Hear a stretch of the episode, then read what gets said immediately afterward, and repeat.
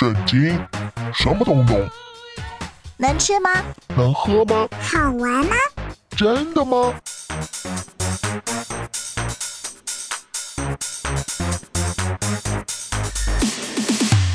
圣经鸡尾酒，干杯！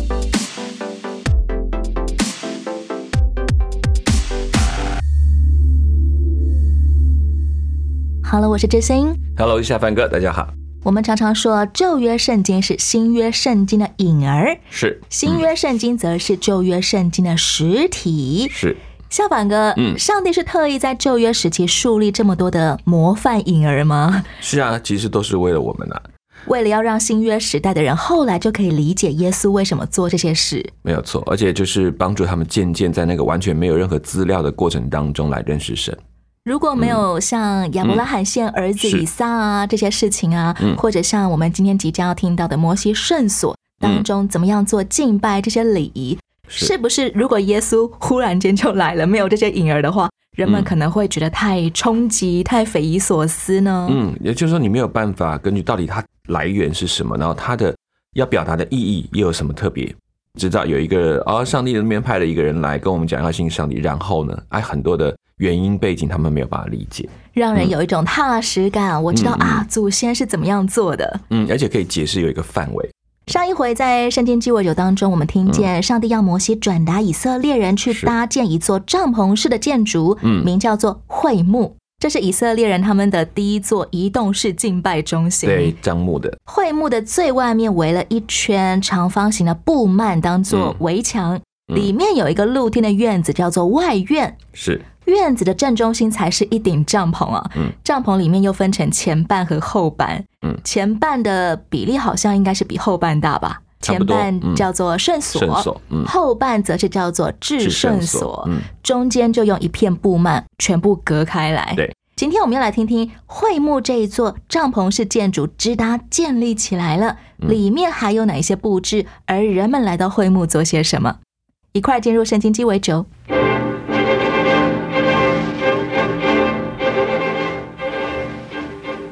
圣所里的敬拜。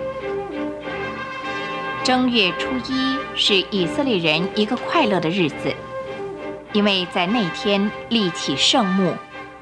放入圣幕第一件最重要的设备就是放十戒的约柜。柜子的盖被称为施恩座。安放约柜的至圣所和安放其他器具的圣所中间有一条美丽的幔子隔开。纳达、雅比户，你们两弟兄把金桌子抬进来，放在这圣所的北面，然后放上陈设饼。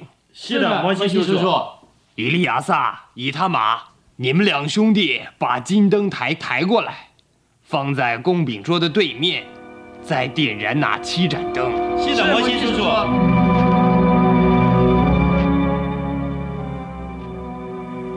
爸，这整个圣墓都完工，连四围的帷幕也围好了，那还要做什么呢？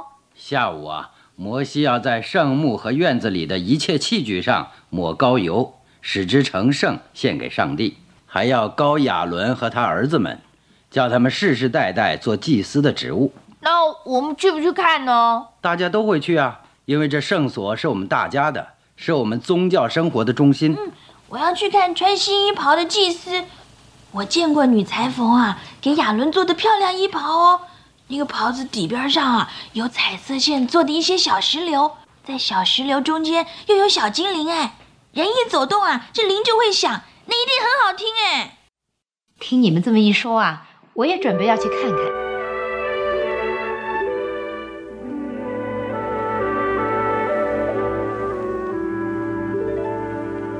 上帝指示摩西如何制造圣膏油。摩西用圣膏油涂抹在圣所和圣院的每一器皿上，又抹在祭司和他们的衣袍上。看，亚伦跟四个儿子来了，还拿着新衣服嘞。从前做父亲的是一家的祭司，现在上帝选了立位支派管圣所，叫亚伦和他的子孙做我们大家的祭司。亚伦是大祭司，他四个儿子当普通祭司。大祭司如果老了死了怎么办啊？我知道，他大儿子接替他的位置当大祭司啊。你说的对。嗯哎，你看，摩西叫他们在盆里洗，哎，圣所和里面一切一定都一尘不染，真干净。上帝是喜欢清洁的。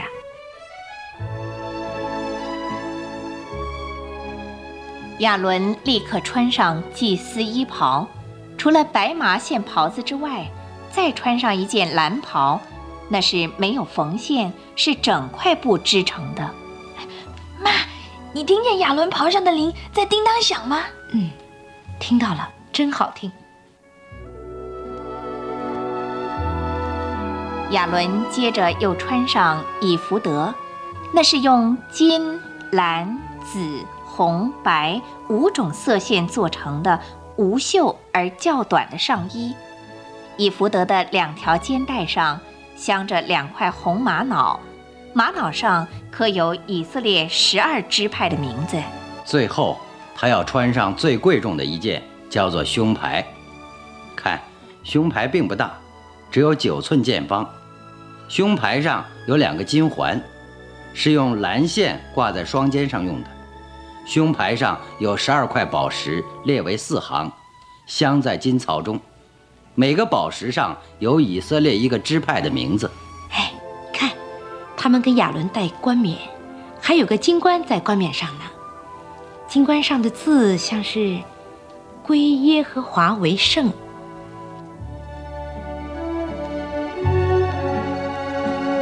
亚伦穿戴了大祭司的全副衣冠。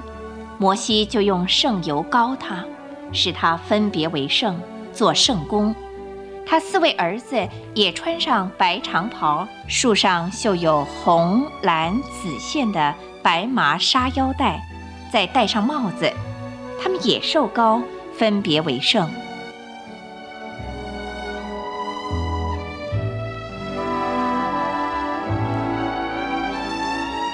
圣膏油抹完了人和器具，正在献祭的时候，云彩忽然遮盖了圣幕，耶和华的荣光充满了帐幕，甚至连摩西都不能进入圣幕，因为云彩停在圣幕上，耶和华的荣光充满了圣幕。我的同胞们，让我们都在耶和华。我们的创造主面前屈膝下拜，因为他今天已接纳了我们所奉献来敬拜他的圣所。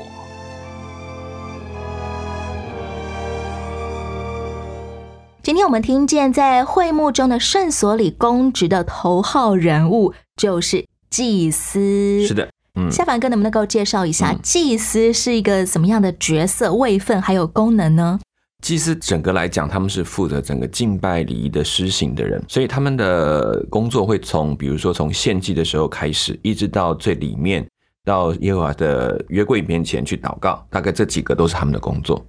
当时候有几百万的以色列人呢，那到底需要多少位祭司啊？呃，如果按照他们所计算的方式的话，大概有三个家族，就是说大祭司亚伦他带着一群他的这个大概三个儿子的几个这一群的。子孙作为他们的祭祀的家族，其他的就是相关的立位人。以前以色列人当中是没有所谓的祭司的。对，为什么起初上帝是叫摩西的哥哥亚伦全家人来担任第一代祭司呢？其实这是他们建立所谓礼仪敬拜的开始。在前面的过程当中，其实还有先知的职分，比如像米利安，就是亚伦的姐姐米利安，他们就是在当中做一些一般性的对上帝的敬拜。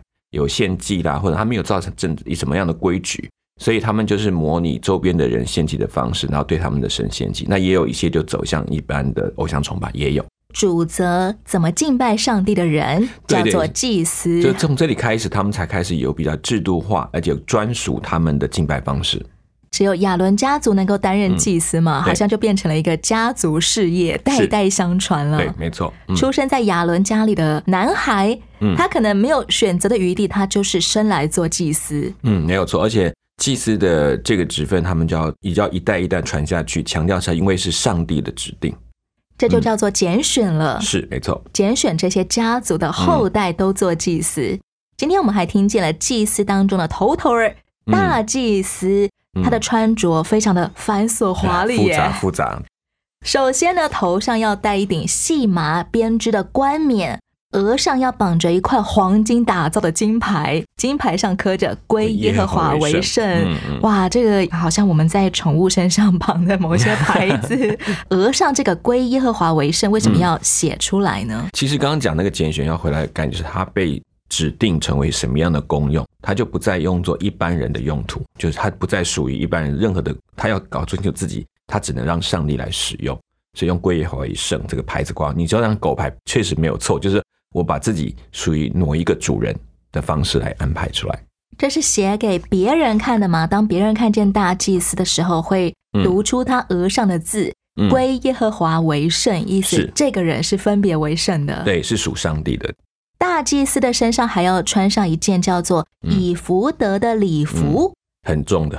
这一件以福德大概是一件长得像是那种长围裙，很像厨房用的长围裙的背心围裙了。嗯，它整个就套在身上，包括里面的一些内衣啊什么的，一连串的好几件衣服。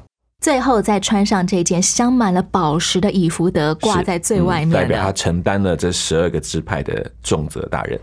以服的有多重呢？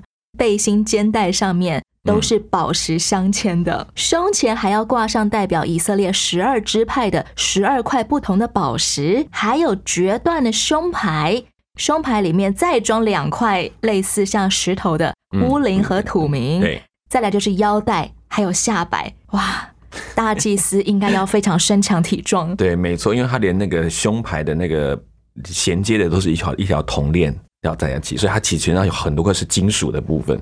如果重心不平衡，可能就会向前扑倒了。对，胸前太重，因为重，所以它走路就要慢，这样才会有庄严的感觉。除了这一件充满宝石的以弗的背心，在里面还有一件短袖的蓝袍。短袖蓝袍在更里面是杂色细麻线织成的内袍，内袍的更里面就是一件从腰盖到大腿的短裤内裤了。嗯哼，以现代化来讲，大祭司的穿着大概就是洋葱式穿搭吧？对，一套一套套上去，就一层一层遮盖在他身上。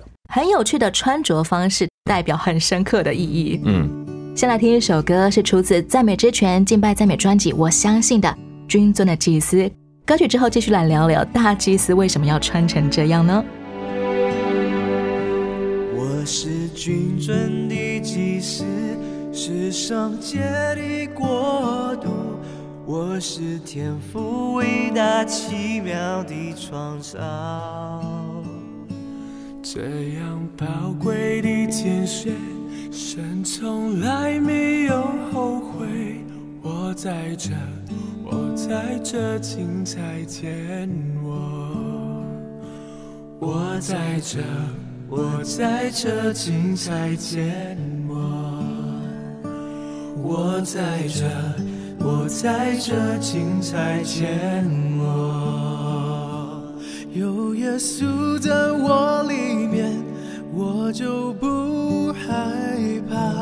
有神灵在我里面，就能行大事。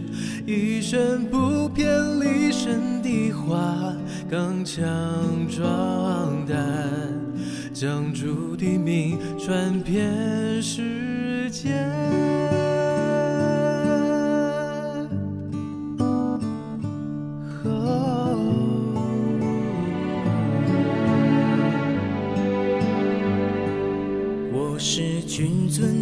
居孙是圣洁的国度，我是天赋伟大奇妙的创造。这样宝贵的拣选，神从来没有后悔。我在这，我在这，请差遣我。我在这，我在这，请差遣我。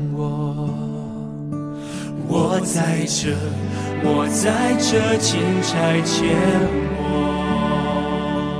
有耶稣在我里面，我就不。害怕，有神灵在我里面，就能行大事。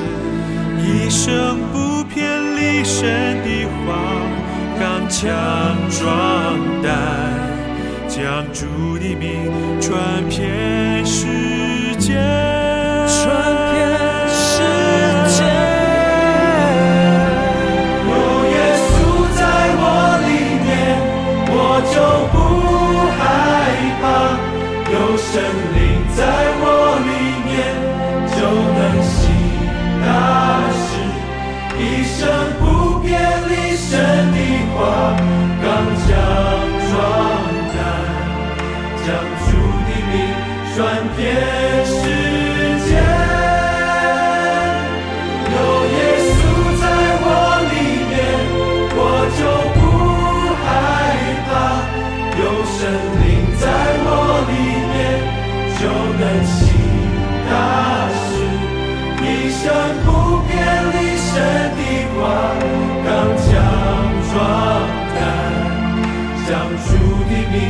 名传遍世界。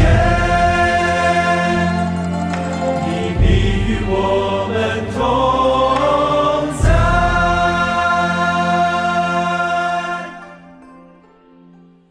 听到的歌曲叫做《君尊的祭司》。歌曲之后，我们要来继续聊聊大祭司穿什么。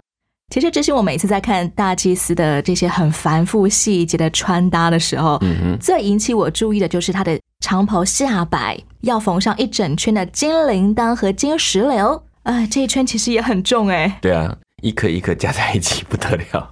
这一圈装饰嗯走起路来的时候是会叮当作响的。对，你可以想一些一些原住民他的服装也有这个类似的特色。很像我们现在为了要让自己知道宠物现在身在哪里，就会在它脖子身上绑挂个铃铃铛 叮当叮当，我就知道宠物在哪里。去了哪里了？嗯，但是大祭司的下摆要缀上铃铛，却是为了当他独自一个人走进至圣所里的时候，外面的人只要仍然听见叮叮当当，就知道啊，大祭司还活着。嗯，对，没有倒下去不动了，这样。如果忽然没有声音了，可能就是大祭司不知为什么死在里面了。对对，而且他们身上还会系一根绳子，怎么理解这件事情啊？嗯大祭司为什么会有因为没有人忽然死掉的这件事情呢因为？对他们来说，因为上帝是这样圣洁，所以你不知道这个人到底有没有得罪上帝，连他自己可能都搞不清楚，所以有可能进去就被上帝击杀了，然后他们就得把他给拉出来。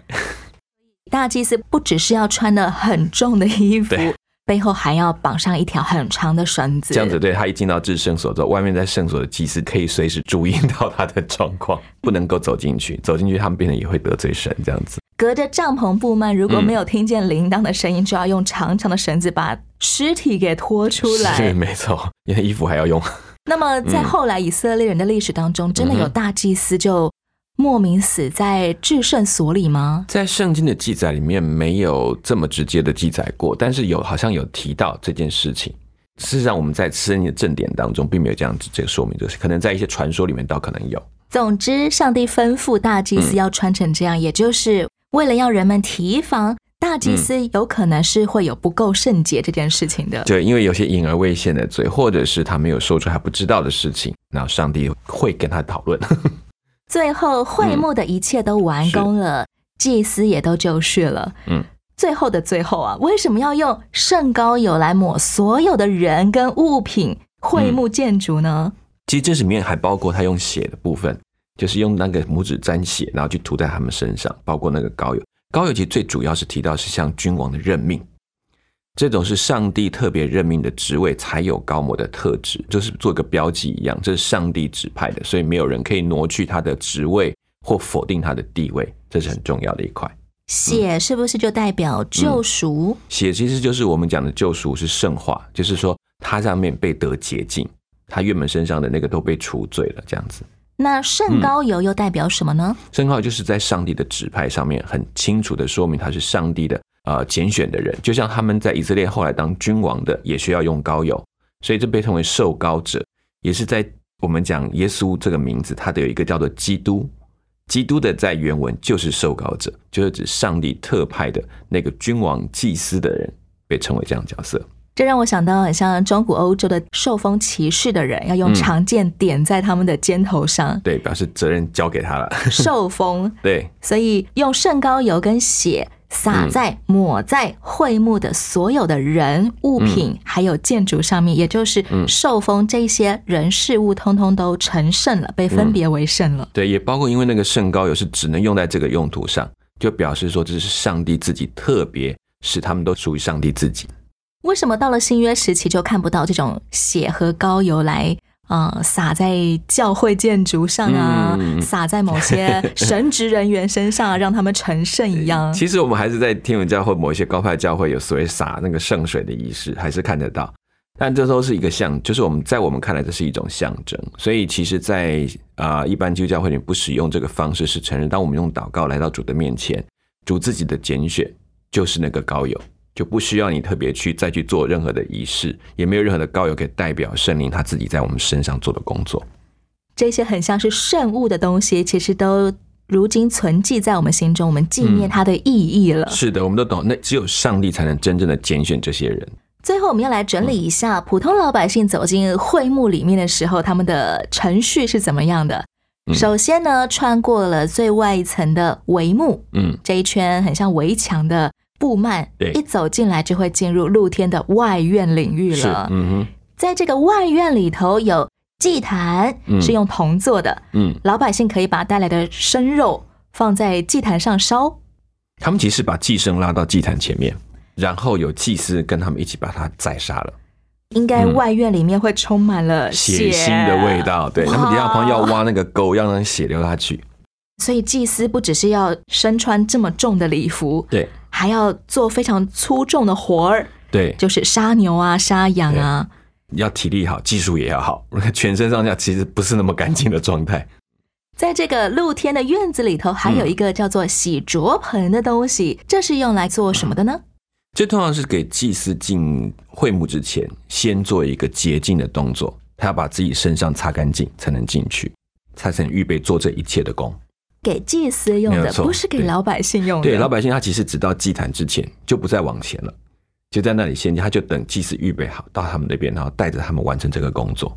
我们可以想象一下，人们排着队，每一个人手上都牵着一只绵羊、山羊，好了，带着各式各样的祭物，鱼贯的走进来，而嗯。祭司一个一个处理完，要把他们扛上铜祭坛，对，把它切块这样子，你看烧在坛上变成燔祭。是，接下来人们就离开了吗？他们就等到这个献祭完，他们就在会幕前等候，等候什么呢？等候大祭司最后的祷告回来，再跟大家宣布今天有什么要特别提醒大家的事情。哇，好像那个小时候我们在学校升旗典礼一样。哎，对对对，就一个一个完成。那有的只是一般的还愿祭或者是平安祭等，很单纯，他就是献了祭，然后分了肉，他们就离开也可以。接下来在帐篷里面能够进入圣所的只有众祭司们。嗯，没有错。能够进入至圣所的只有大大祭司一位，对而且大祭司每年还只进去至圣所一次而已。是的，没有错，这是一个特别的。从这个当中，他们在学习对那个上帝的敬畏，跟那个圣洁不可侵犯的，跟的那个很重点，就是不管我们献祭献的再多再好，这一切的东西都必须按着这个规矩来做。大祭司每年只进去至圣所的那一次当中，他在里面做什么呢？有人说就是祷告。